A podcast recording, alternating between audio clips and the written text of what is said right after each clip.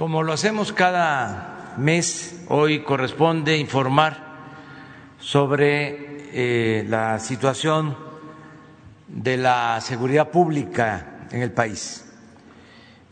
Nos van a presentar este informe el subsecretario de Seguridad Pública, Ricardo Mejía, va también informar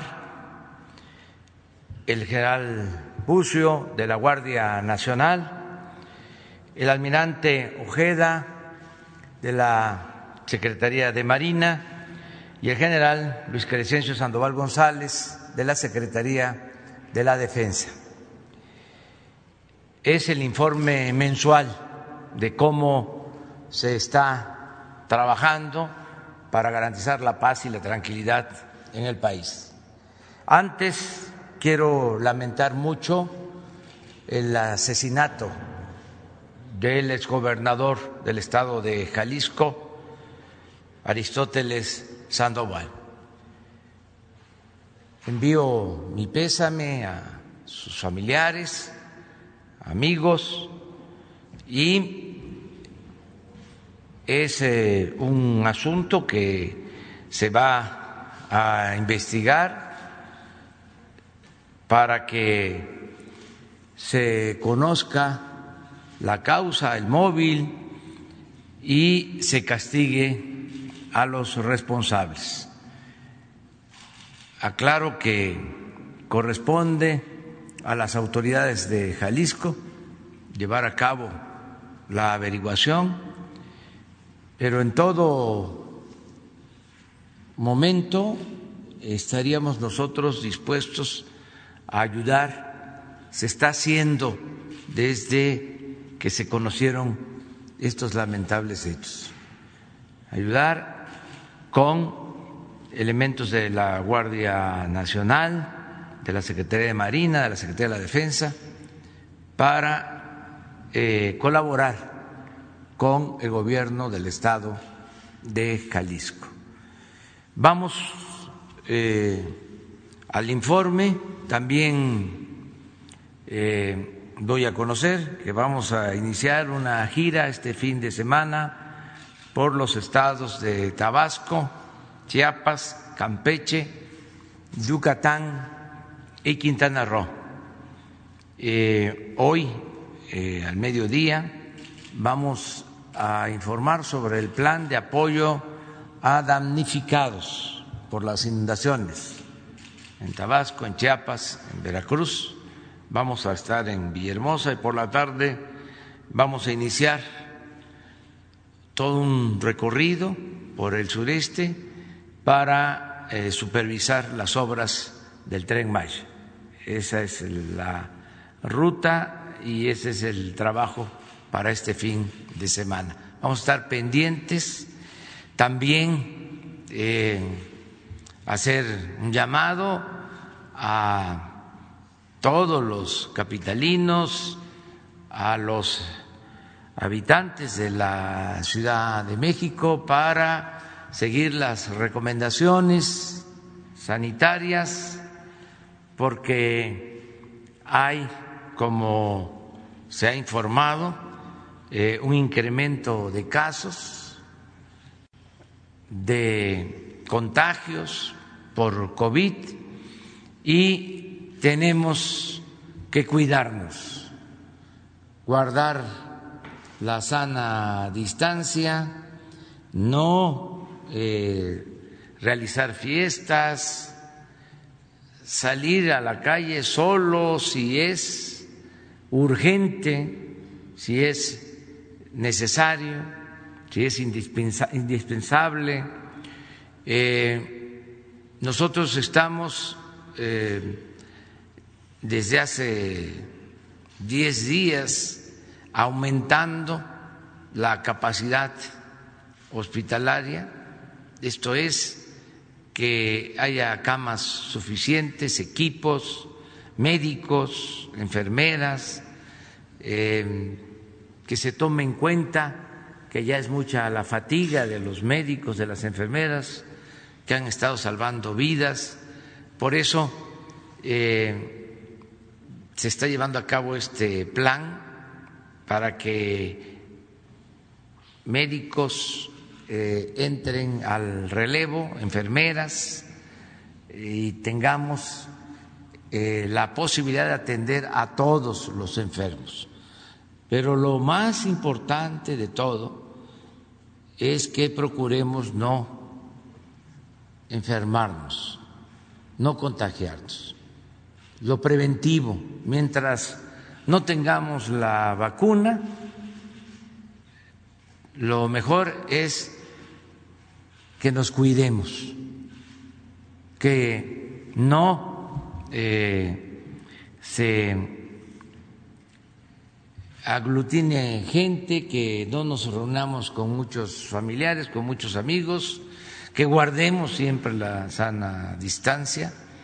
Eso es lo que se recomienda.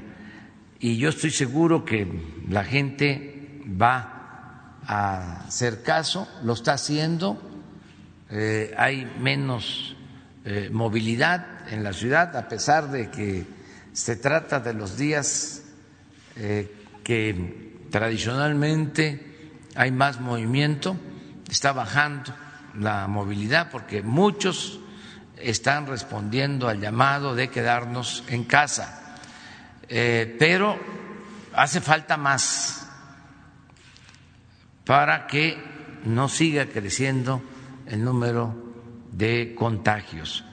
Yo hago un llamado a toda la población, a todo el país, pero fundamentalmente aquí, en la Ciudad de México, donde tenemos un repunte de contagios.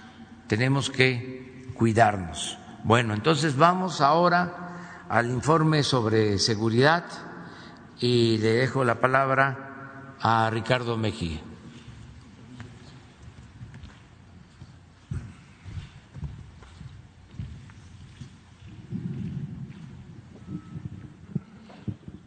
Es que no Muy buenos días, con su permiso, señor presidente. Vamos a empezar con el informe mensual. En cuanto al tema de los homicidios dolosos, se advierte entre octubre y noviembre una baja significativa del 9.3% con relación al mes anterior. Es importante señalar que este es el mes de la actual administración del presidente López Obrador que ha habido el menor número de homicidios dolosos en el país.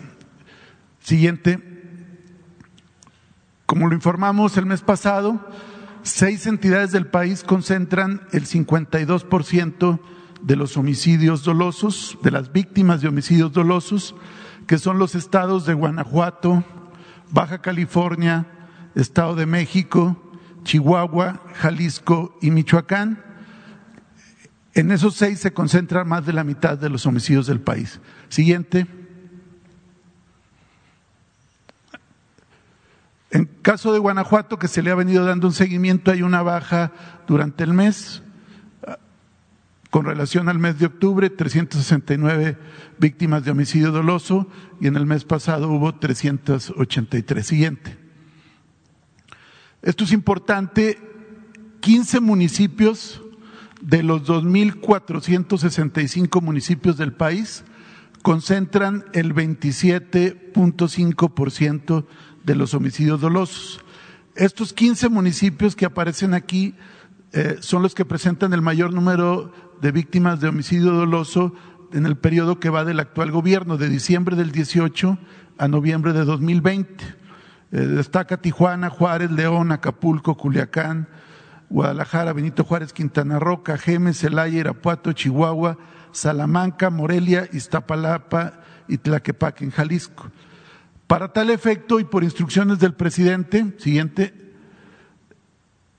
se va a emprender un programa específico para estos municipios. Como podemos ver, aquí está el mapa del país y aquí se advierten los puntos donde se da esta mayor incidencia de homicidios. Siguiente.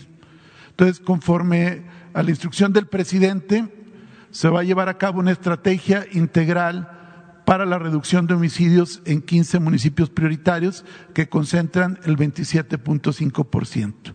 ¿Cuáles van a ser las principales acciones? Que necesitamos el apoyo de los ayuntamientos y los gobiernos estatales. Uno muy importante es regular establecimientos mercantiles, los llamados giros negros, donde se han dado eh, casos de, homicidios, donde ha habido eventos importantes y, y, la intención es poder regular con mayor eh, fuerza legal estos centros. Igual los llamados anexos, que son los centros de rehabilitación, ver cuáles están en regla, cuáles cumplen con las medidas sanitarias, las medidas legales, incrementar patrullajes y vigilancia en polígonos y colonias de mayor incidencia, se va a incidir en el combate al narcomenudeo en las llamadas tienditas y abatir la extorsión, el llamado cobro de piso, y conforme a la instrucción del presidente, se reforzarán acciones de inteligencia y capacitación policial.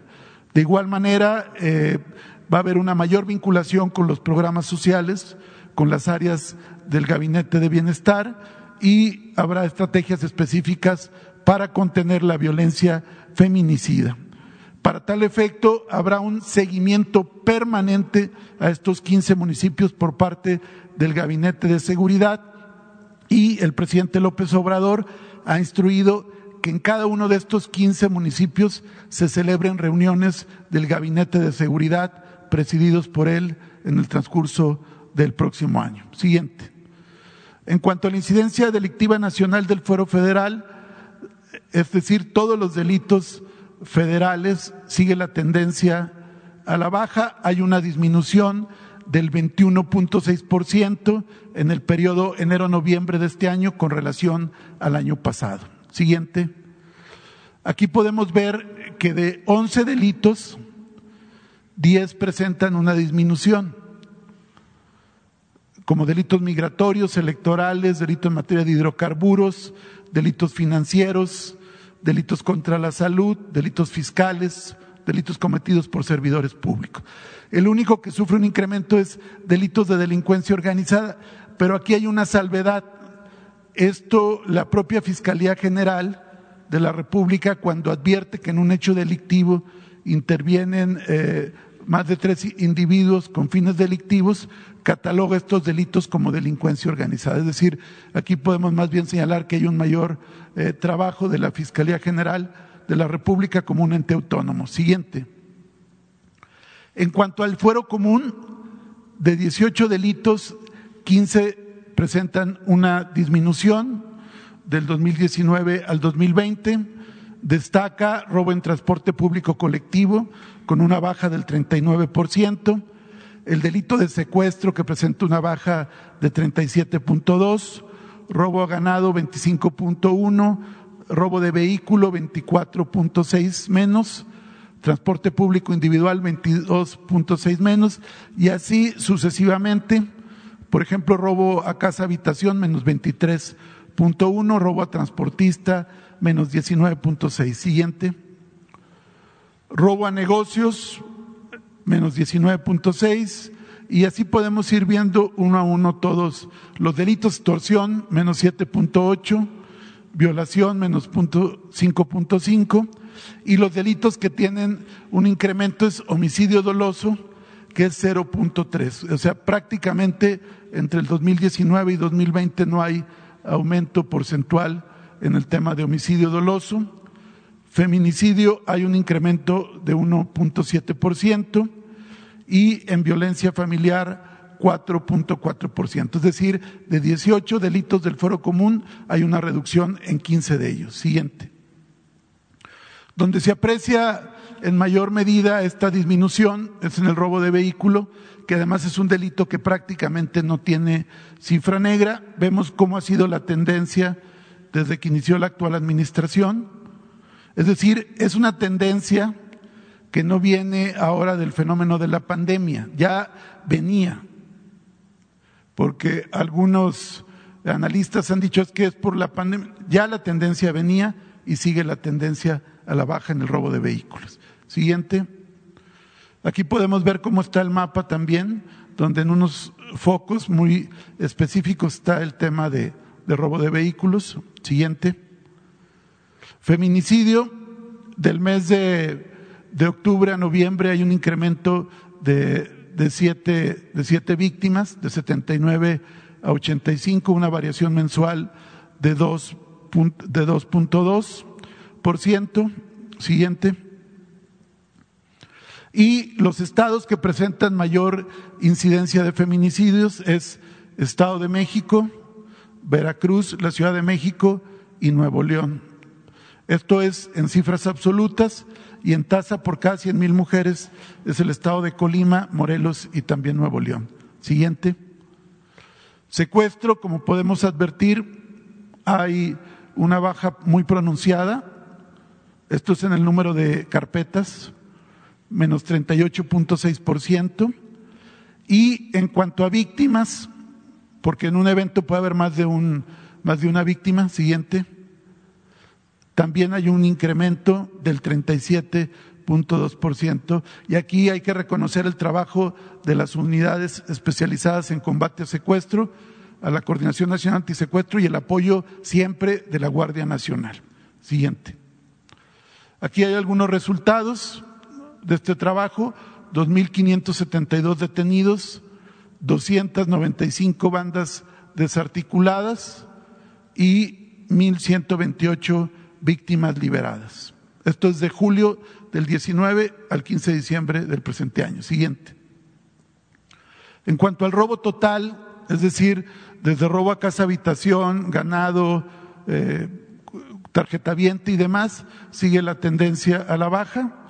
Hay una disminución de 21.5% del periodo enero-noviembre del 2020 al similar del 2019. Siguiente.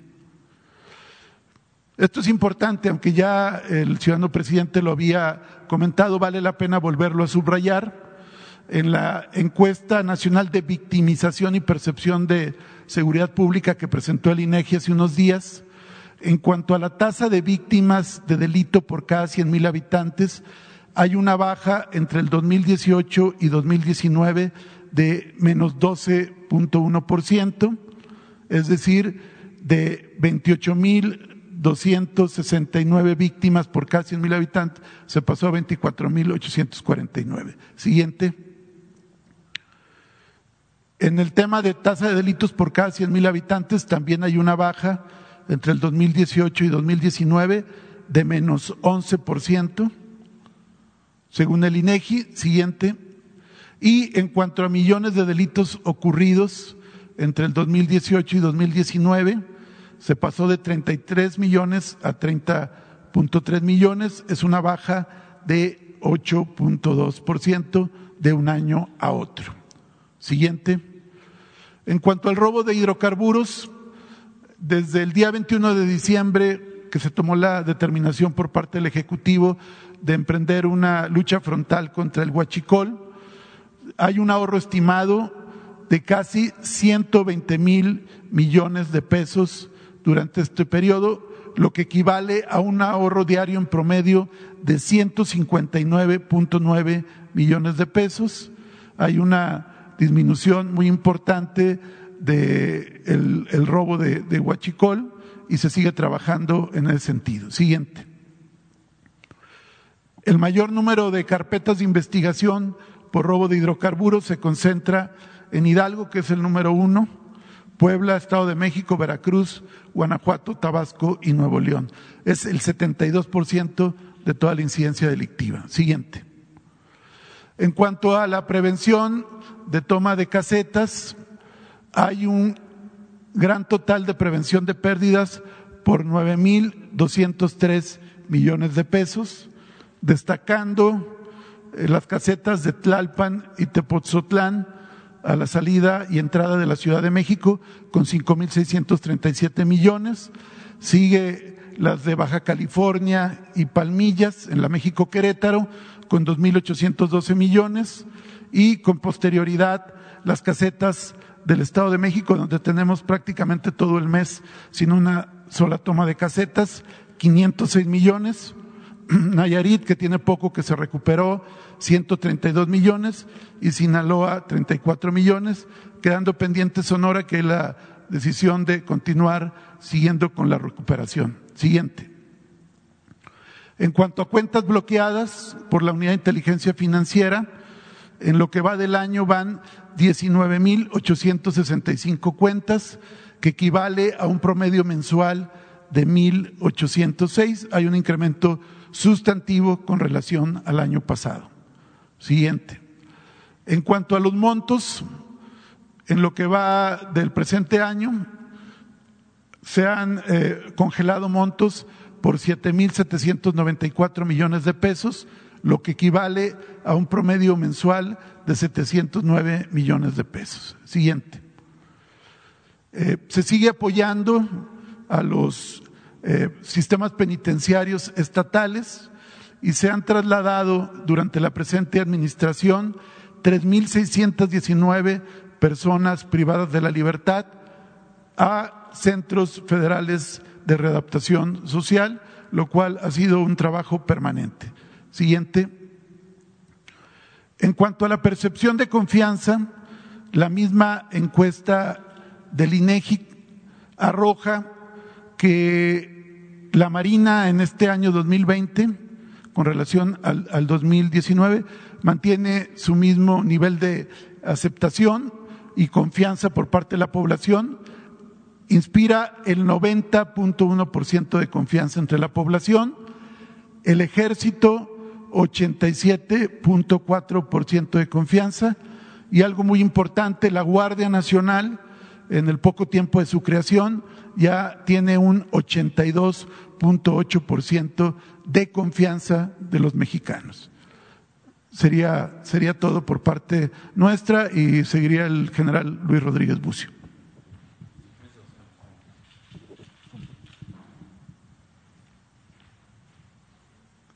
Muy buenos días. Eh, me voy a permitir eh, informar sobre lo más relevante de la Guardia Nacional en el último, en el último mes. Adelante. No, esta está. ¿Cambiaron esta? No. No. Adelante. Bueno, eh, los efectivos de la Guardia Nacional continúan en el mismo, en el mismo número de la, del mes pasado, un poquito más de 98 mil elementos, eh, ya distribuidos en, la, en los territorios, en, en, todo el territorio, en todas las coordinaciones regionales. Eh, en, estos son los efectivos, 98 mil 282, los efectivos en cada uno de los estados, y en esta ocasión tuvimos el cambio de tres coordinadores estatales, que es el de Sonora, eh, Puebla y eh, Querétaro. Son cambios normales en, en, las coordinaciones estatales. Adelante. En cuanto al reclutamiento eh, de la meta de 21.430 que tenemos para este año, llevamos eh, un avance de 87%, nos quedan pues el 13% para el, eh, poder cubrir la meta de este año. Todo para llegar finalmente en los tres años a los 50 mil elementos reclutados. Adelante. En la construcción de cuarteles, eh, de los 81 que estaban programados para el 2019 han sido concluidos. En el año, este año 2020 eh, fueron 91 cuarteles programados, han sido ya totalmente eh, concluidos 10 en tres entidades, 81, aunque están en construcción, ya están en su fase final y se espera que el día 31 de diciembre estén prácticamente eh, ya totalmente construidos. Y para el 2021 tenemos los, los 76 cuarteles que ya están en el plan de construcción. Adelante.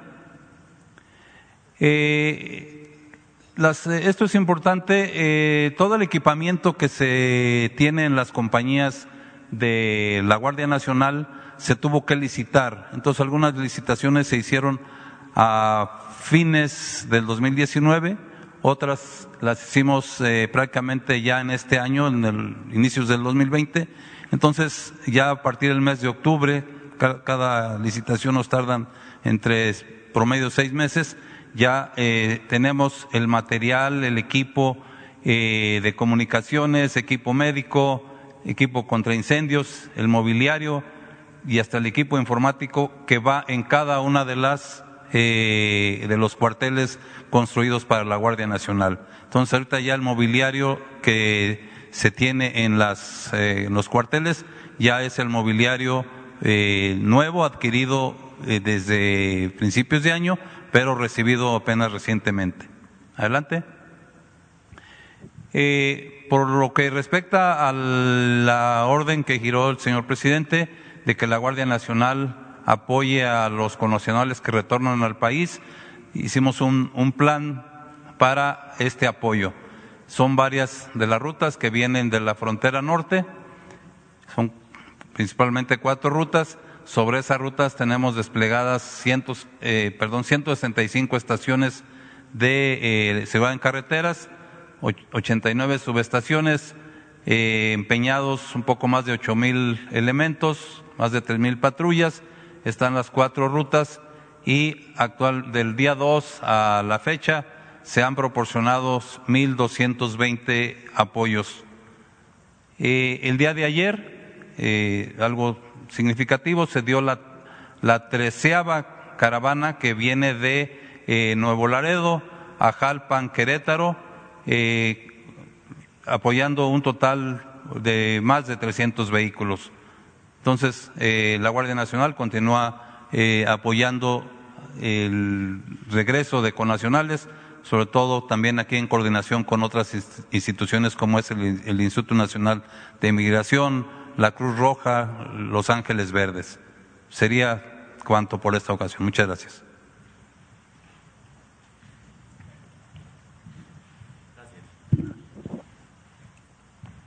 Con permiso, señor presidente.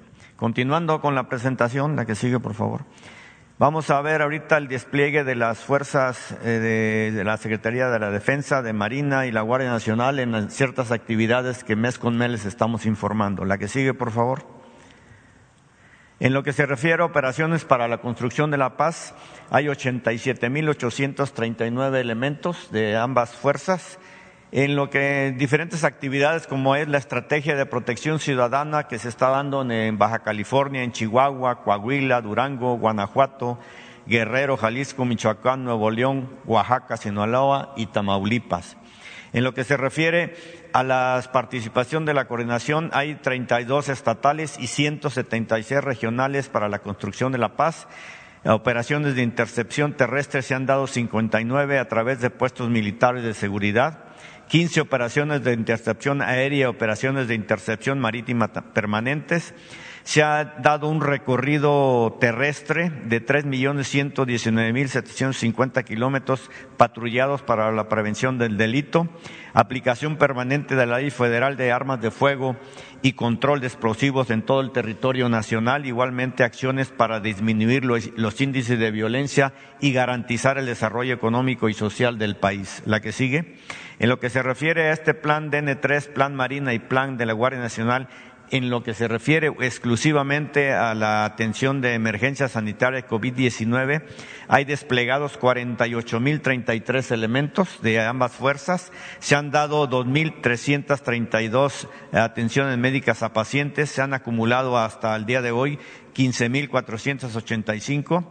Eh, lo que se refiere a seguridad, se, ha dado a 398 instalaciones hospitalarias, 238 del IMSS, 160 del INSABI, 63 filtros sanitarios en aeropuertos y en apoyo a sanidad internacional, 91 instalaciones hospitalarias militares y navales acondicionadas y reconvertidas, 10 de atención mixta y 81 únicamente para pacientes COVID.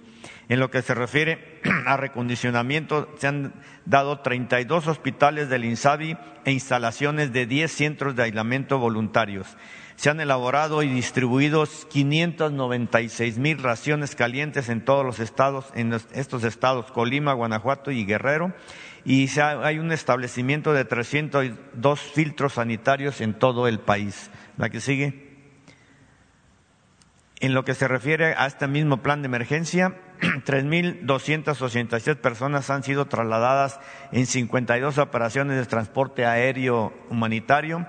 Se han confeccionado 2.994.044 piezas de vestuario hospitalario elaborados en las fábricas de vestuario y equipo tanto de la Secretaría de la Defensa Nacional como la Secretaría de Marina. 9.277 actividades de patrullaje y perifoneo se ha, dado un establecimiento para un centro de control nacional. Aquí es donde se, pues se hace todas las operaciones eh, referente a esta emergencia sanitaria y además 15 centros estatales para esta misma coordinación.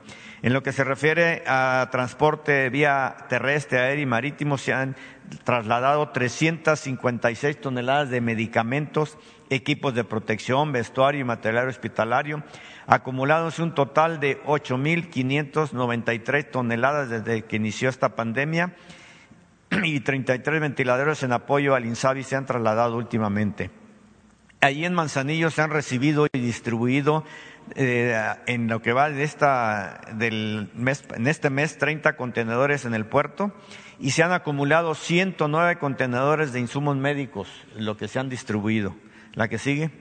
En lo que se refiere a operaciones en el Golfo y Pacífico, en operaciones de infantería y marina hay 6.519, 6.514 elementos. Se han realizado 589 operaciones en funciones de guardia costera.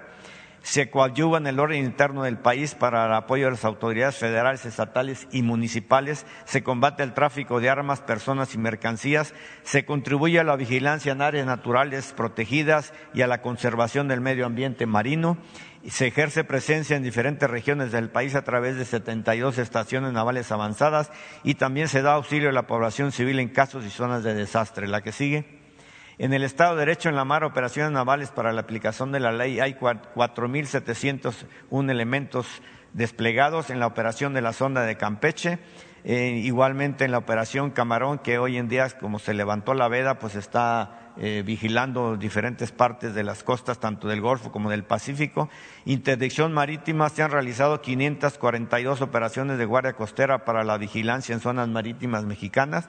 En lo que se refiere a la vaquita marina, en el Alto Golfo de California se firmó un convenio de colaboración entre CEMAR, CEMARNAT y SADER para atender esa problemática. El día 16, 15 y 16 de enero vamos a volver al área, vamos a ir a San Felipe para seguir con el programa que se está estableciendo. La que sigue. Y por último, la protección marítima y portuaria, establecimiento de seguridad en los puertos. Hay 1.157 elementos que ejercen vigilancia, inspección y control en el, interior de los recintos postuarios.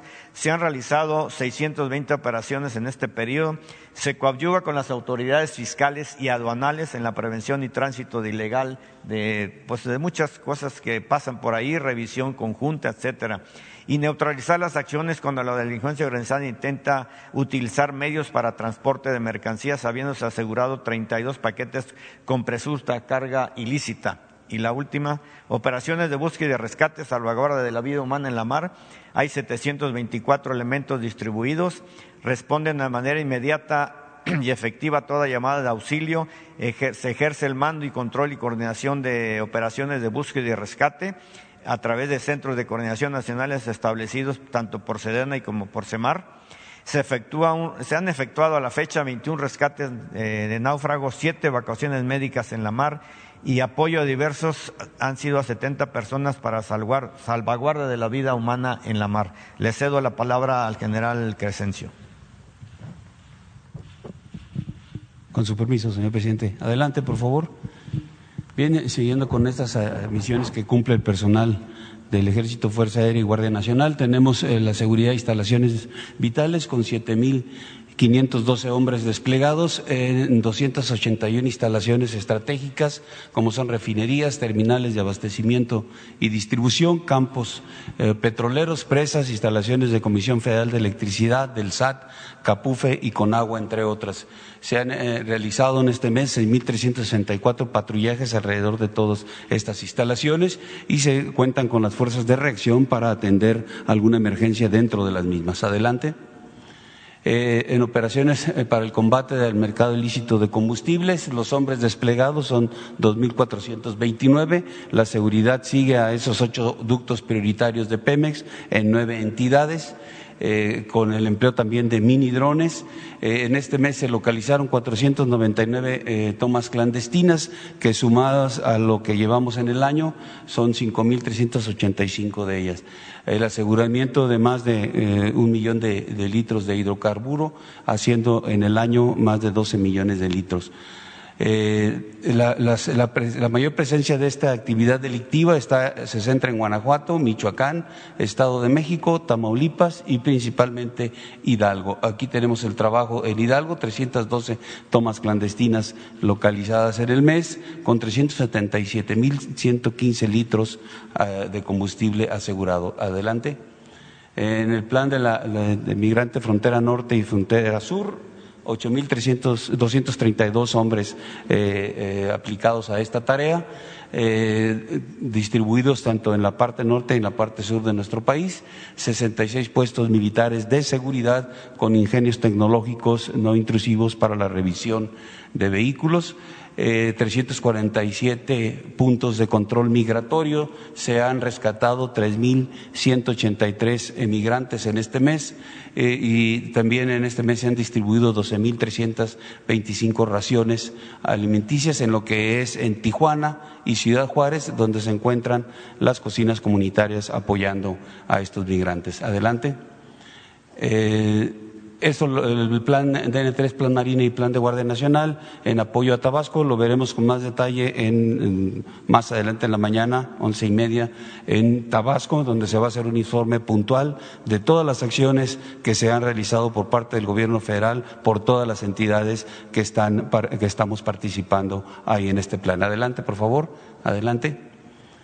Eh, sobre erradicación de plantíos ilícitos, 8.470 hombres, realizando reconocimientos aéreos y terrestres en, eh, las áreas de incidencia. Las áreas de incidencia están en Chihuahua, Durango, Sinaloa y Guerrero. Eh, se han establecido 166 destacamentos de vigilancia en aeropuertos, aeródromos y pistas de aterrizaje y 196 puestos de seguridad para la intercepción de los enervantes. Aquí tenemos una gráfica con el, la erradicación de eh, hectáreas de amapola. En noviembre tuvimos 837 hectáreas erradicadas de amapola, 376 hectáreas de marihuana. En lo que va de diciembre, 438 hectáreas de amapola, 79 de marihuana. Aquí sigue, por favor. Eh, los resultados del Estado mexicano en cuanto a aseguramientos eh, de droga, eh, aquí tenemos la marihuana, 235.439 kilogramos en lo que va del año, 27.595 kilogramos de cocaína, 352 kilogramos de heroína y 307 de goma de opio. Y aquí tenemos la diferencia en, en, cuanto al trabajo que se hizo en el 19 y en el 20. En marihuana tenemos un 65% más de, eh, de, este, de, asegurado, un 100% más en cocaína, un 1.4% más en heroína y un 299% más en goma de opio. Adelante.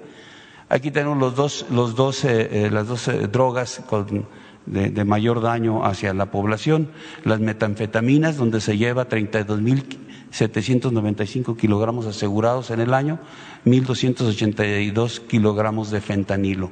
Y la, en comparación, tenemos un 155% más de metanfetaminas aseguradas en el 2020, que equivalen a 32.000 795 kilogramos, como lo cité, y de fentanilo un 596% más de, de fentanilo asegurado en lo que va del año. Adelante.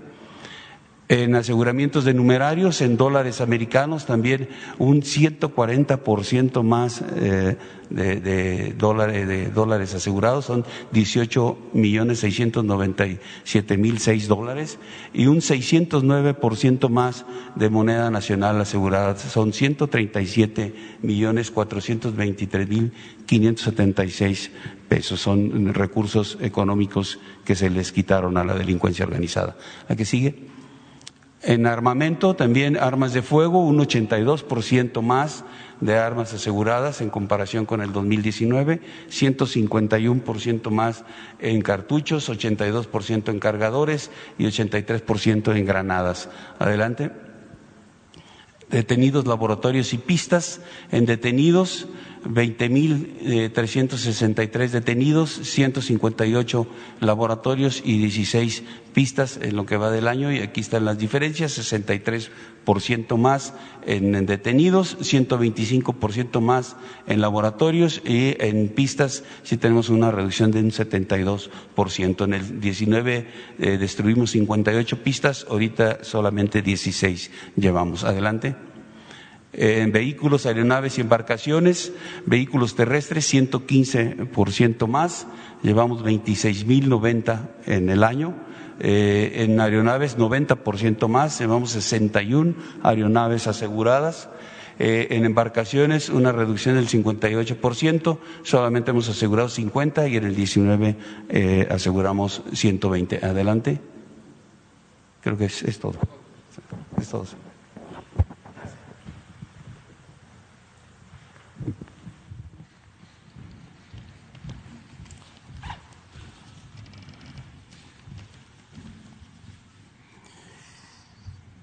Vamos a abrir para preguntas.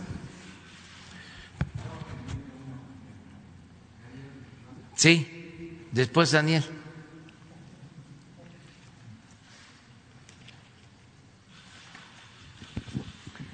Gracias, sí, sí, sí. Gracias, buenos días, señor presidente, buenos días, señores del presidente. Alejandro Lelo de la red de CDMX Magazine Radio Digital. Presidente, hace unos momentos hace usted un llamado a que la gente no salga en la Ciudad de México, a que se queden en casa. Aquí quisiera preguntarle, y sobre todo con el contexto de que ayer el INSS dice que estamos rebasando el 90% o prácticamente llegamos al 90% de, de ocupación de camas, lo que indica un protocolo de semáforo rojo.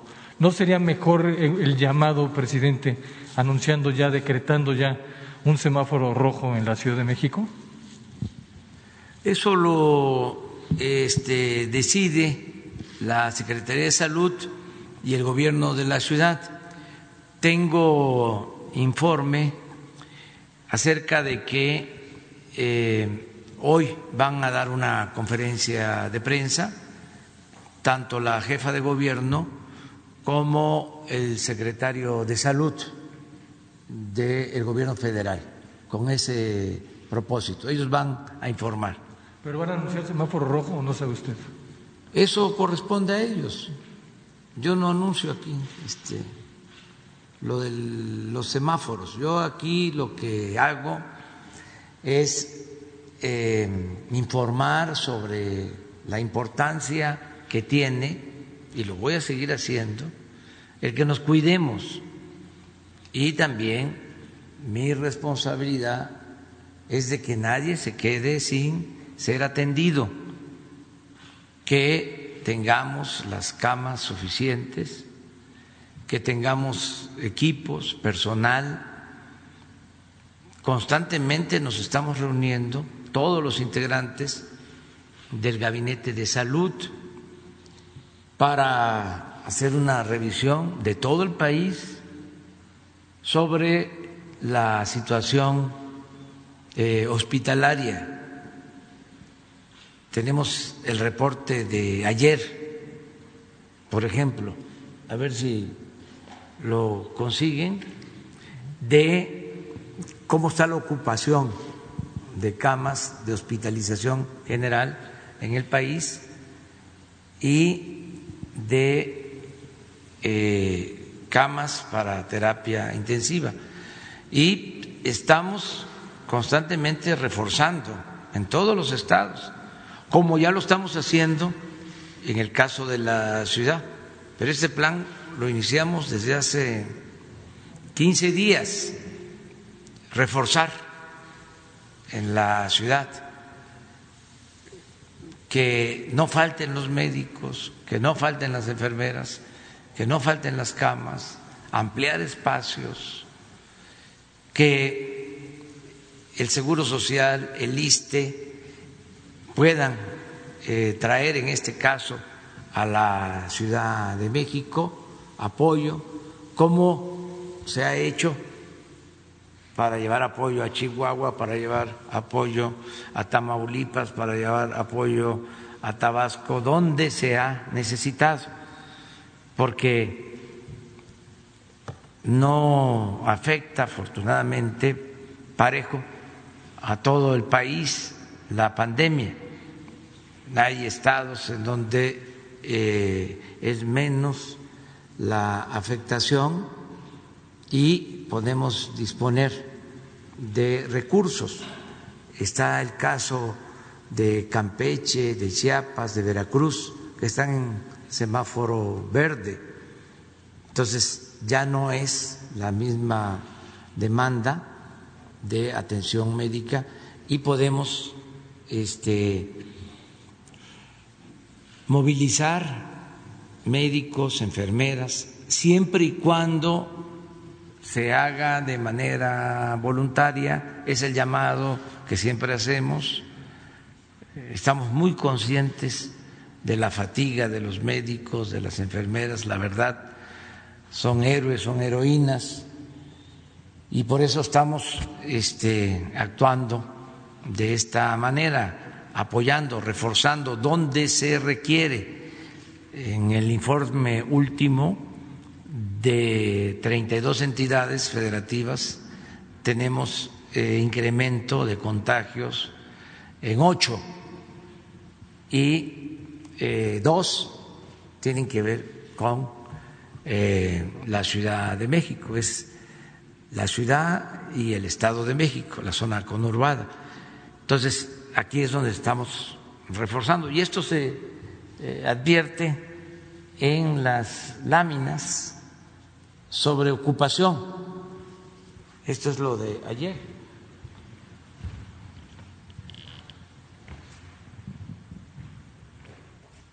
Ciudad de México y Estado de México. 80 Ciudad de México y 75 Estado de México. Entonces, esto es lo que tenemos disponible. Esto lo estamos reforzando para ampliar eh, con la participación de la Secretaría de Marina, de la Secretaría de la Defensa, del INSABI, del ISTE, del Seguro hay un plan para ampliar esta capacidad, porque, como vemos, hay estados en donde tienen eh, disponibilidad de camas. A ver si pasas la otra, que es la de ventiladores para enfermos intubados graves, aquí tenemos 31% de disponibilidad, 38, pero no queremos que haya contagios, que haya enfermedad. Queremos evitar los contagios, que no haya saturación y por eso estamos actuando. Y el llamado a la gente es que nos quedemos en casa, que no haga falta eh, tomar ninguna medida coercitiva. Sí está bien lo de los semáforos, pero depende de nosotros, de lo que se hizo ahora el día 12, Día de la Virgen de Guadalupe que fue excepcional, nunca visto, que a pesar del fervor, de la devoción a la Virgen, la gente eh, actuó de manera responsable, siguiendo el llamado de las autoridades religiosas y de las autoridades civiles. Entonces, es lo que necesitamos hacer en la ciudad, sobre todo en estos días yo he comentado que eh, por lo general los días de más movilidad en la ciudad son del 12 al 24. Estos días. Pero esto de tiempo atrás es cuando hay más tráfico, cuando la gente sale más, hay más compras. Bueno, en estos días, que además tenemos eh, más contagios, es cuando debemos de cuidarnos, de cuidarnos más, de no salir, de salir solo para lo indispensable, lo más urgente y poder eh, pasar esta situación, que ya la hemos enfrentado en otros estados. Llegamos a tener en Tabasco 85% de ocupación. Chihuahua hace poco lo mismo. Tamaulipas. Mande. Pero allá decretaron semáforo rojo con esa ocupación. Sí. Y aquí seguimos en naranja. Sí, y tomamos este, también decisiones de reforzar la capacidad hospitalaria. Y hoy, como les comentaba, eh, van a informar tanto el secretario de Salud, el subsecretario de Salud, como la jefa de gobierno. Muy rápido, otra más, si me permite, señor presidente. Ya anunció ahorita usted una gira por el sureste, cinco estados del, sureste. Eh, ¿Qué va a hacer los siguientes días, presidente? ¿Va a suspender conferencias de prensa matutinas? ¿Se va a guardar en casa, en la oficina? Eh, ¿Qué va a hacer la Nochebuena con la familia? ¿Qué recomienda? ¿La Navidad? Año Nuevo, ¿qué plan tiene? Y también, ya nada más para rematar, ¿se va a poner o le van a aplicar la vacuna en cuanto llegue a México? Miren, este, yo me cuido, guardo la sana distancia, me cuido. Es este para mí pues muy difícil porque tengo que ir a las giras y no puedo pues eh, abrazar a la gente, saludarlas de mano. En la camioneta pues tengo que poner el vidrio, es de lo más incómodo, este, pero lo tenemos que hacer para cuidarnos. Ahora fui a Oaxaca eh, pasado fin de semana y de plano, pues una señora me regaló un pavo un guajolote, y dice, tómese una foto conmigo, ¿no? Bueno, ahí vamos, sana distancia y con el pavo. Este, que por cierto, aquí lo tenemos. Eh. Ahí está este, eh, este comiendo eh, maíz. Pero no saben ustedes lo del pavo porque eh, me están demandando que haya indulto, no quieren. Que se este que se sacrifique el pobre pavo, pero en fin, eh, pero cuido este, lo de la sana distancia. Y también ofrezco pues eh, disculpas a la gente. Recibimos todas las peticiones, eh, todo lo que nos entregan, pero con cuidado. Y puedo hablar por el vidrio y dar instrucciones y estoy pendiente. Ayer estuvimos en Davispe, eh, antier dormimos ahí, eh, ahí amanecimos y pues estamos trabajando. Fuimos a inaugurar un nuevo cuartel en Moctezuma, Sonora, y también hacer un acto con los familiares de las mujeres, de los niños que fueron eh, asesinados en La Mora. Fue un homenaje también a ellos y un informe sobre el avance que se tiene en esa investigación. Hay ya detenidos, en fin. Entonces, ahora voy eh, a informar a Tabasco sobre el apoyo a damnificados. Es muy importante. Ya se terminó el censo, se informa que hay más de 200 mil hogares afectados. Se fueron al agua, se inundaron más de 200 mil viviendas en el estado. Afortunadamente ya está bajando el agua, pero están los trabajos de limpieza,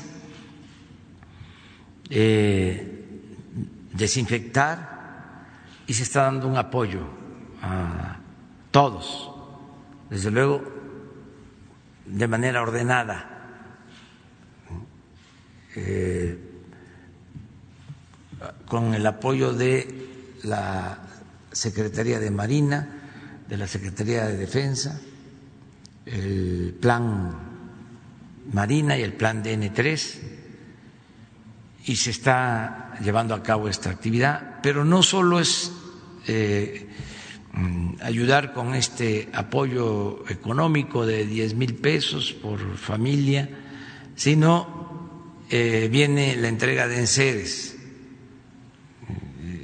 Entonces vamos a hablar de eso, porque no vamos a poder, esto es lo que quiero informarles allá, quiero, eh, no vamos a poder tener todos los enseres para marzo, porque ya no podemos entregar en abril ni mayo porque hay elecciones.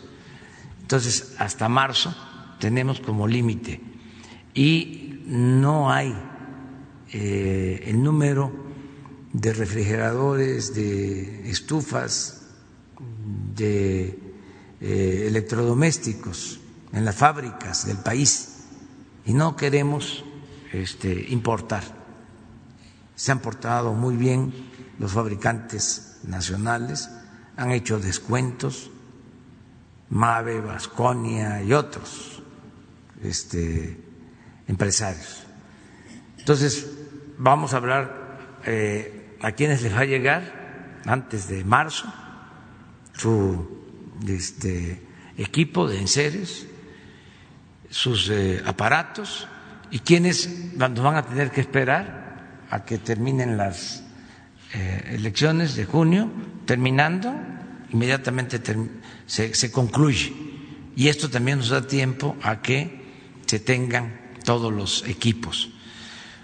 Pero voy también porque ya va a empezar el dragado de ríos eh, para desasolves, para que no se vuelva a inundar el Estado de esa manera voy a dar a conocer el nuevo decreto para el control de las presas del río Grijalva, con el mismo fin de que no haya inundaciones. Vamos a dar a conocer un plan de rehabilitación de caminos que quedaron destrozados, deshechos. Vamos eh, a dar también a conocer el programa de desarrollo urbano de vivienda. Luego por la tarde voy a supervisar un tramo del tren Maya mm, en Chiapas, en Lacandón, en Palenque, y de ahí eh, duermo en Campeche. El sábado, mañana, hacemos eh, tres supervisiones y el domingo estamos en Tulum que va a firmar un acuerdo con los gobernadores del sureste.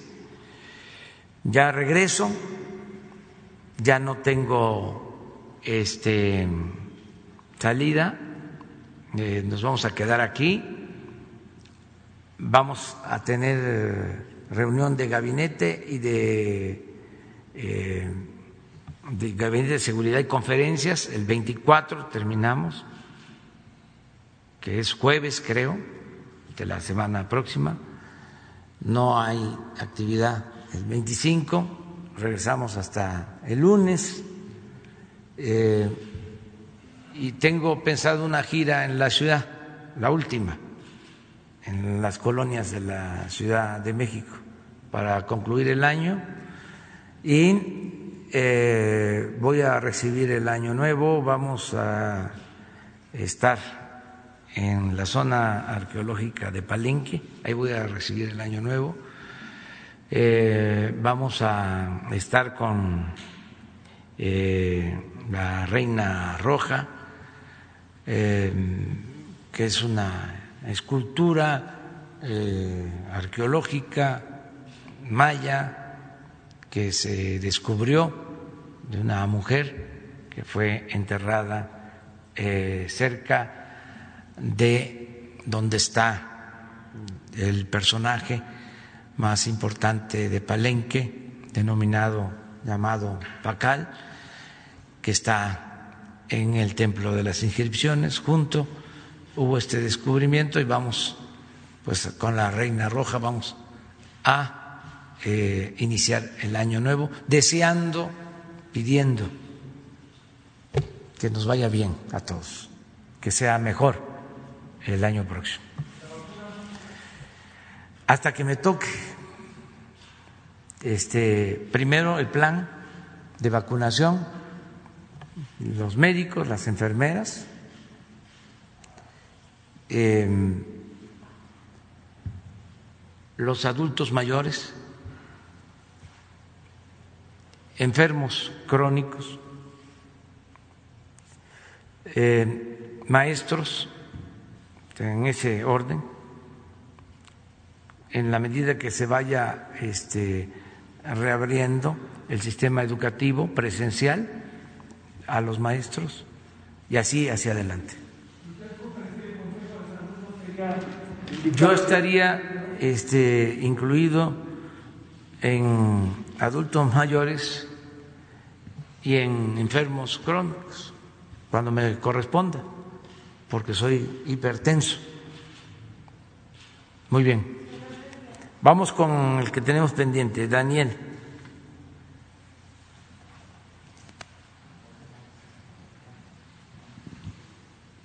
buenos días, presidente. Buenos días a todos.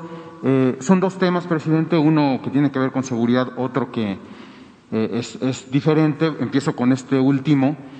Eh, usted ha hablado de la importancia que tiene para su gobierno, la importancia que tiene para su gobierno la entrega directa de apoyos a, a la gente. En los últimos días hemos documentado fraudes en el programa Crédito a la Palabra no, son, eh, no es la falta de dinero o la, o la falta de depósitos a estos beneficiarios, es que la Secretaría de Economía o la Secretaría del Bienestar se comunican con estos beneficiarios para decirles que su eh, apoyo está listo, que pueden pasar a cobrar al banco respectivo. Les llega incluso una carta, usted sabe cómo es el procedimiento. Cuando los beneficiarios acuden a estos bancos, el dinero ya desapareció. Eh, esta es una situación eh, que he encontrado en diversos estados del país. Al principio pensé que eran casos aislados. Eh, le puedo documentar que no son casos aislados. Tengo documentados casos masivos, principalmente en los estados de Puebla, Chiapas y Baja California. entonces, la pregunta va en este sentido, presidente, dado que ya hay denuncias ante la Fiscalía General de la República también en las fiscalías locales. ¿Qué contempla usted para que no se envicie este, esta bandera que usted ha enarbolado de la entrega directa a los beneficiarios? ¿Por qué los están defraudando, presidente? ¿Por qué el dinero está desapareciendo? Le voy a dar un dato, un reporte que me entregó la Secretaría de Economía sobre el tema no, no, mm, no quisiera que esto se tomara como una campaña porque en realidad no se persigue a nadie o no se acusa a nadie, sino más bien el objetivo es que los programas de verdad genuinamente beneficien a quien lo necesita. Pero el, el reporte que me entregó la Secretaría de Economía indica que en todos los casos, en todos los bancos, hay entrega directa, cuentas que se abren a los beneficiarios y se entrega de manera directa el dinero, menos en un banco que es Banco Azteca. En Banco Azteca no existe la tecnología, de acuerdo a lo que me indica la Secretaría de Economía, para hacer este procedimiento. El dinero va a una cuenta concentradora y ahí ya eh, meten mano, eh, digamos, los empleados de este banco. A la luz de estos datos que le estoy indicando, presidente, ¿qué va a hacer su gobierno? ¿Cuál es la estrategia para que no se envicie la entrega directa de recursos a los beneficiarios de programas sociales? Sí, eh, tenemos que hacer un seguimiento y estar muy pendientes para que no haya distorsiones, que no se roben el dinero que es para la gente. En este caso vamos a hacer la investigación. No tenía yo elementos. Hace algún tiempo se presentó un desvío de fondos en tarjetas de adultos mayores relacionados más a algunos estados, Veracruz y otros estados, y se detectó y se corrigió, pero no teníamos eh, eh, ningún reporte sobre desvíos. Eh, de todas maneras, el sistema de entrega directa de dispersión a través de los bancos es mucho más seguro que el reparto de dinero en efectivo y si hay eh, alguna irregularidad, robo, eh, se puede mm, saber cómo lo hiciste tú, este, ir a ver al beneficiario si recibió el dinero o ya cobró otro por él. Pero eso se puede estar este, verificando. No eh, hay en el caso de Azteca ninguna queja que yo tenga este, información sobre eh, desvíos de fondo. Todos los casos, perdón, presidente, todos los casos que yo documenté, todos son de, de, Banco Azteca, todos. Sí, pues es la primera vez que tengo la información, se va a investigar de acuerdo a lo que tú estás planteando. No tenía este, información sobre eso. Em, lo que hay de los bancos es que se dispersan los recursos y se tarda en que la gente pueda cobrar. Eso, eso es distinto porque yo tengo, eh, las cifras de la Secretaría de Economía indican que hay 142 mil beneficiarios que aún tienen pendiente eh, eh, sus recursos, esto por trámites que se están haciendo o porque el recurso está fluyendo o etcétera, pero esto es distinto. Esto es cuando ya le, depositan, ya, ya, ya llama a la Secretaría de Economía. Ver qué, qué, este, qué programas son es crédito a la palabra, presidente. Sí. Es, estos casos específicos es del programa Crédito a la Palabra para microempresarios que se dio en el marco de la pandemia. Sí, eso se puede saber. 25 mil pesos por beneficiario. Por, persona, sí, por, este, por pequeño empresario. Sí, lo vamos a, investigar, eh, pero no tenía la, información ¿eh? De lo que me estás diciendo. Pero eso no significa que no se vaya a investigar. Por eso también es importante el que se perfeccione este sistema de dispersión de fondos de manera directa y nos estamos apurando para tener el Banco del Bienestar, que va a contar con 2.600 sucursales. Entonces, ya con ese banco se van a dispersar todos los fondos. Ya eh, no vamos a tener que contratar servicios de la banca particular, de la banca privada. Para eso es el Banco del Bienestar.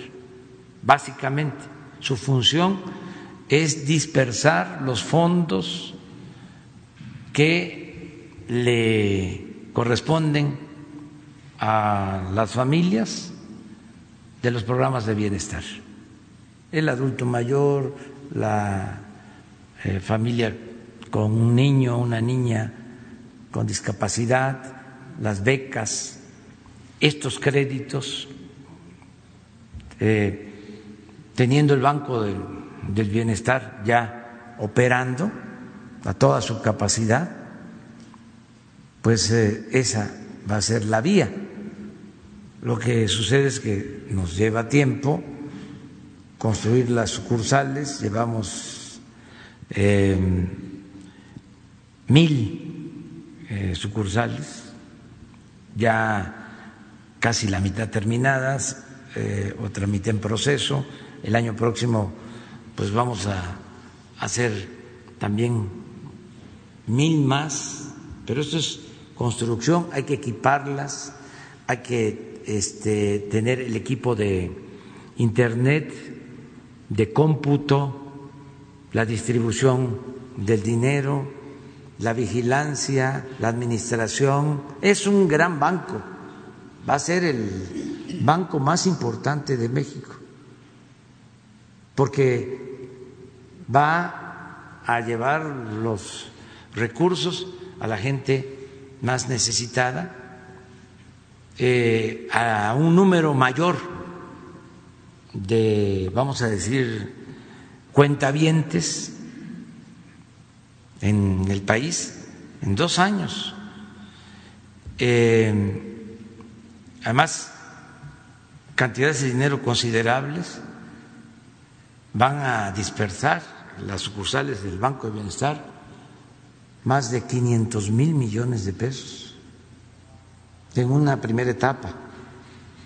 Porque primero es que dispersen los fondos de los programas de bienestar.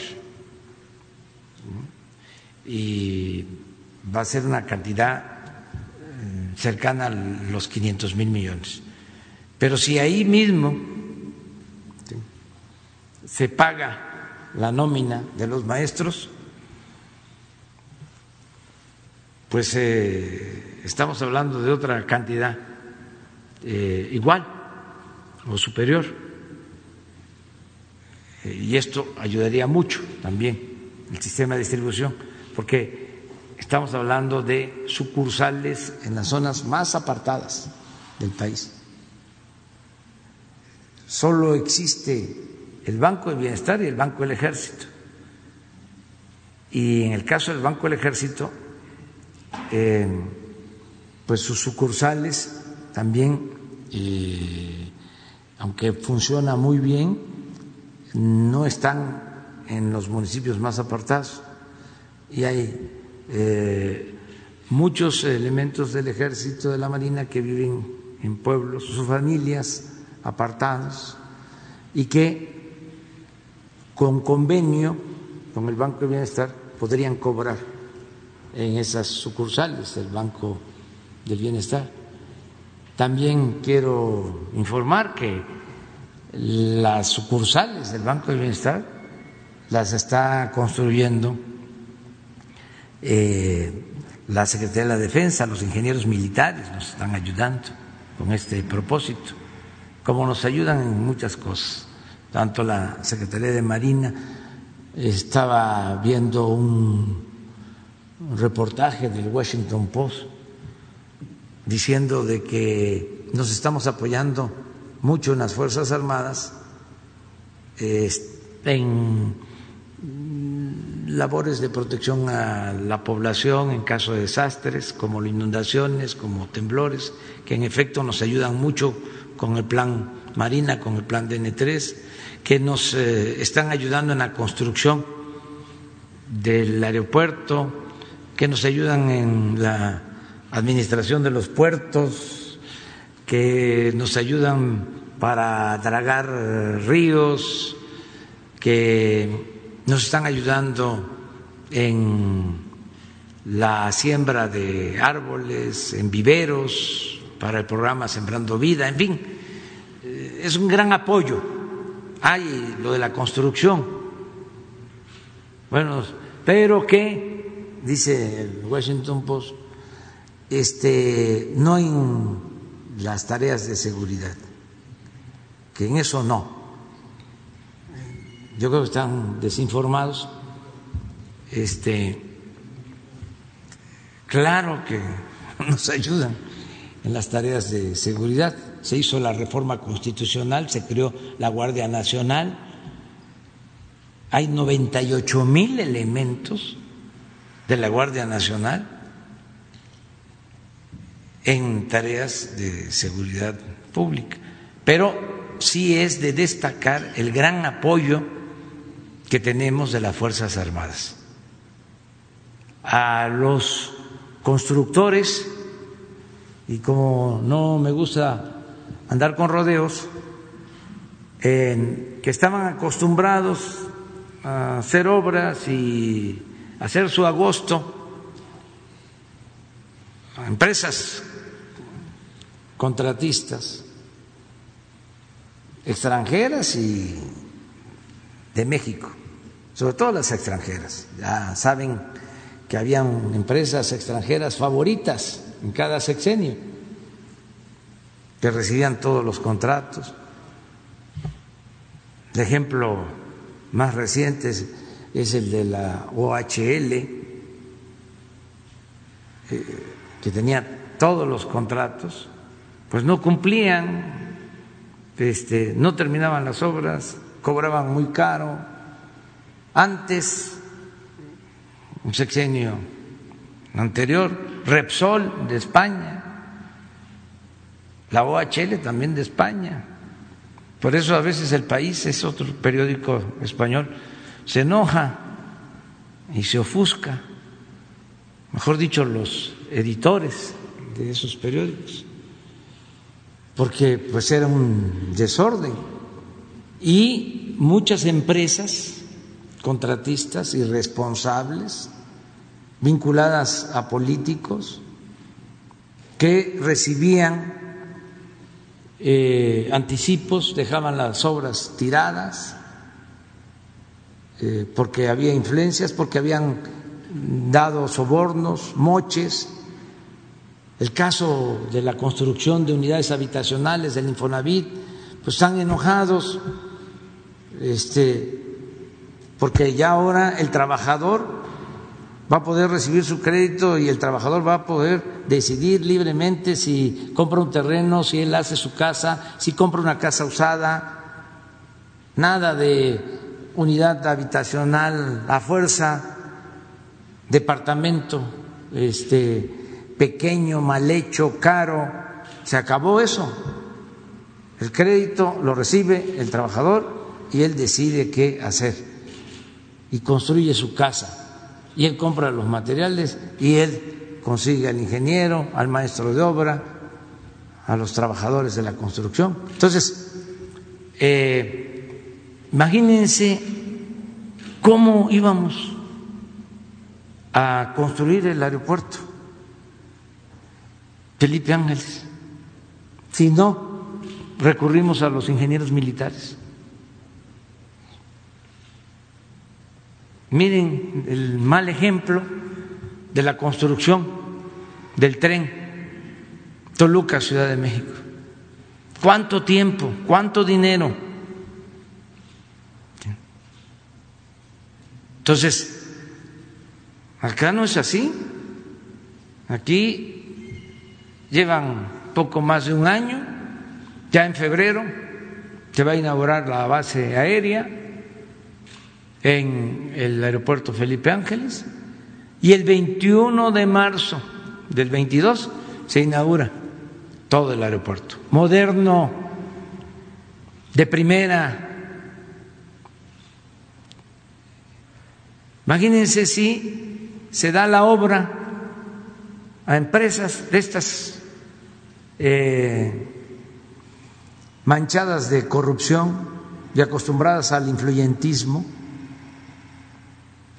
una mala decisión en contratación de obras con empresas irresponsables puede causar el fracaso de un gobierno, pero en este caso no solo es el fracaso del gobierno, sería el fracaso de la transformación. Imagínense lo que dirían nuestros adversarios, los conservadores. Si nosotros este, no concluimos el tren Maya, no concluimos el proyecto del Istmo, no concluimos la refinería, no concluimos eh, el aeropuerto. No, por eso tenemos que apoyarnos. Estaba podrido el gobierno en todo. Y esta relación de las empresas contratistas estaba eh, muy eh, maleada. Esto es muy interesante. Por eso nos apoyamos en las Fuerzas Armadas, en este caso, en los ingenieros eh, militares. Fíjense lo que hizo Odebrecht, esta empresa. Reparte sobornos y eh, mancha a todos. Y por esos sobornos, por esos moches, van a la cárcel presidentes de varios países y funcionarios. Todo esto, una empresa contratista extranjera. Entonces, eso ya se terminó y eh, nos están ayudando mucho las Fuerzas Armadas. Presidente, este, solamente un comentario sobre este asunto. Eh, ¿qué, está, ¿Qué está pasando con el sistema de denuncias al interior del gobierno para que este tipo de temas que son tan importantes y vitales para que su administración funcione no los conozca? ¿Dónde, yo me pregunto dónde quedan los funcionarios de la Secretaría de Economía, que son los encargados de este programa de crédito a la palabra, para que venga un reportero. Sabemos que es nuestro trabajo, o sea, denunciar aquí y que vayan componiéndose las cosas, para que no le informen a usted lo que está sucediendo cuando ya hay denuncias ante la Fiscalía General de la República. Entonces, yo, yo digo, ¿para qué sirven esos funcionarios? ¿no? Eso lo dejo ahí eh, como un comentario anexo, nada más preguntarle, me imagino que estas personas que han sido defraudadas no tendrán que pagar los 25 mil pesos, ¿no? Es que hay que ver exactamente eh, de qué se trata. No desconfío de lo que tú estás denunciando, pero tengo que este, tener todos los elementos y me tiene que informar la secretaria de Economía. Bueno, y el, esta situación. y el otro tema eh, que, quiero tratar, presidente, rápidamente, en días pasados estuve con Horacio Duarte, eh, que es sin duda uno de los hombres más cercanos a usted, no solo desde el punto de vista político, sino personal. Eh, y eh, bueno, pues lo que ha encontrado Horacio, los indicios que ha encontrado Horacio en los siete meses y cachito que lleva al frente de aduanas, es que eh, la corrupción en el sistema aduanero, todo el contrabando, tanto técnico como bronco, eh, es usado con fines políticos, es decir, hay grupos políticos detrás de la corrupción en aduanas que utilizan este dinero para financiar proyectos y campañas. Eh, mi pregunta va en este sentido. Eh, siento que se perdió tiempo, presidente, que Horacio, por la cercanía con usted, quizás podrían esperarse buenas cosas, pero eh, ¿por qué hasta ahora, presidente? A veces uno le cuesta trabajo entender cómo son los engranajes en la política y, yo me pregunto por qué nombrar o por qué no nombrar de arranque en un puesto tan importante a una persona cercana con diálogo directo hacia usted, ¿por qué eh, haber nombrado a un recomendado, presidente? ¿Por qué perder casi dos años de gobierno en puestos clave? Eh, porque usted sabe que, quien eh, arrancó este, esta administración en aduanas no era un hombre suyo, era un hombre recomendado, y lo voy a decir aquí, por la secretaria de Gobernación. Eh, ¿Cuál es entonces esta perspectiva que usted le comenta a los ciudadanos sobre por qué a veces se tiene que pagar con cuotas políticas y no se recurre a una persona que de verdad pueda ayudar a estas funciones o a estas dependencias a funcionar mejor? Es una buena este, pregunta y tiene una respuesta eh, de fondo. miren, lo que se padece en México es una decadencia. La crisis en México eh, tiene que ver con todos los campos de la vida pública. No solo es una crisis económica o de bienestar, es una crisis política, es una crisis por pérdida de valores. Entonces, fue un proceso de degradación progresivo. Yo lo atribuyo al predominio del modelo neoliberal. Eh, al poner por delante el individualismo, el afán de lucro, el hacer a un lado la vocación de servicio. Entonces, ¿qué produjo esta decadencia? También la falta de eh, servidores públicos. Eh, no solo preparados, sino fundamentalmente honestos. Entonces se fue arraigando eh, la idea de que era buscar el poder por el poder, que lo importante era tener un cargo. Mm, y eh, gozar de la parafernalia del poder y de las mieles del poder, el dinero, del influyentismo, la política vista de esa manera, aplicada de esa forma. Entonces, esto eh, eclipsó, esto, esta mancha negra avanzó y eh, permeó en universidades, en la formación de profesionales, eh, de ciudadanos. Yo les eh, ponía ejemplos de notarios públicos hablando de el influyentismo, de que ya tengo una persona cercana en el gobierno que me va a ayudar, tengo una palanca. Eso avanzó muchísimo. Hablaba yo de un eh, personaje del más alto nivel encargado de, las, de la organización de las elecciones, con nivel de doctorado en derecho, que este, lograban, eh, hablando de manera racista,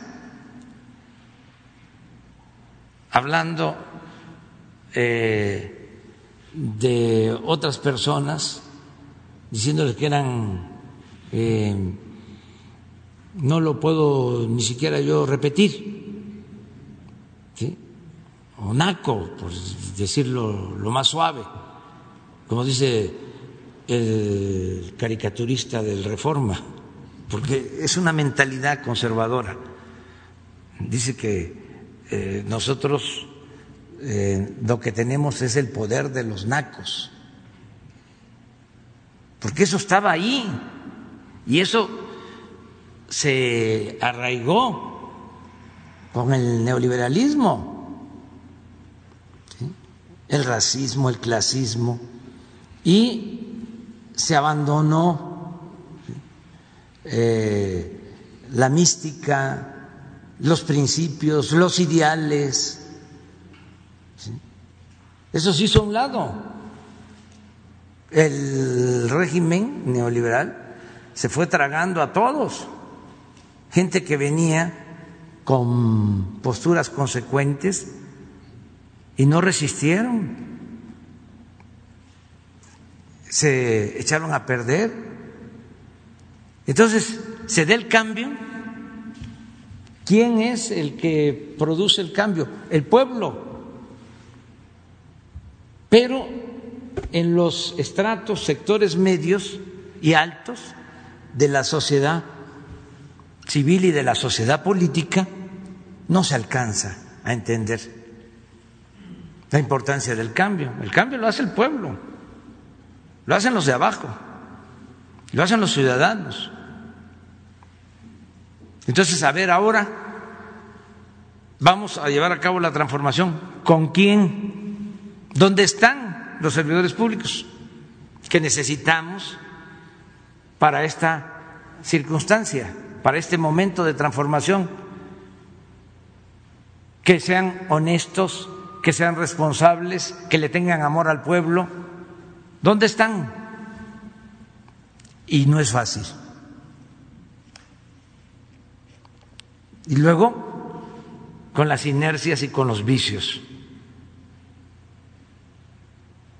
Entonces, por eso hablo de que nos dejaron un elefante echado reumático, que lo estamos parando y está empezando a caminar.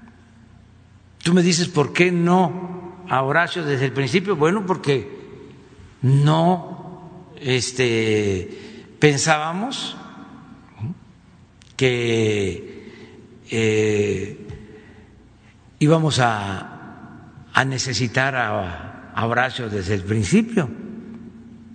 Lo importante es de que, aunque sea tarde, estamos eh, corrigiendo, rectificando. Y vamos a seguir limpiando, vamos a seguir limpiando. Porque muchos pensaron de que era más de lo mismo, de que podían llegar y lo mismo, las relaciones y que la política era desayunar con políticos y comer con políticos y cenar con políticos y levantar el teléfono y este hacer uso del influyentismo y todo eso se hace a un lado. Y no solo en el caso de servidores públicos, familiares, amigos. Se acaba la corrupción, se acaba la impunidad, pero también que se entienda de que fue un proceso de degradación, de decadencia. Llegaban a los cargos públicos gente totalmente inexperta, pero no solo eh, sin experiencia, sino gente ambiciosa. Les daban los cargos para robar. En el caso de las aduanas, este, eran cotos. Bueno, es histórico lo de las aduanas. Acuérdense de la anécdota que cuento de Ruiz Cortines. Eh, que el que jugaba dominó, que era su amigo, lo encampanaron y le dijeron, si tú eres amigo del presidente, ¿por qué no le pides que te dé una aduana? Estaban jugando dominó y ya le dice el amigo a don Adolfo, pues, oye, si somos amigos, estudiamos juntos, venimos desde niños, nos conocemos, este ¿por qué no me ayudas este, para que yo tenga un cargo? ¿Y qué cargo quieres? Le dice. Pues quiero ser director de una aduana. Sí, con la cosa esta de que eh, no me des, sino ponme donde hay. Y le dice este don Adolfo, que era muy bueno, y además un presidente honesto. Digo, sí, sí, sí, sí, está bien. Ve al secretario de Hacienda, porque de él depende. Nada más que ya no vamos a volver a jugar dominó, porque ya vas a ser funcionario público. Entonces tú decides si vas a seguir jugando dominó conmigo o vas a ser de aduana. Entonces ya el amigo dijo, no, mejor quiero seguir jugando dominó con usted. Entonces, pero ¿desde cuándo pues se ambicionan esos cargos? Por eso tenemos que seguir eh, avanzando hasta acabar con la peste de la corrupción y que vayan entendiendo de que son otros tiempos y que además es mal visto ya, hemos avanzado, ¿eh? que es muy mal visto el corrupto. Este, no quiero usar la expresión porque luego se malinterpreta, pero eh, está estigmatizado ya el corrupto. Ya no es como antes de que se le aplaudía, de que se le celebraba. Ya me tengo que ir. Miren, segunda llamada. Me voy, si no, no llego al aeropuerto. Nos vemos el lunes. Nos vemos el lunes.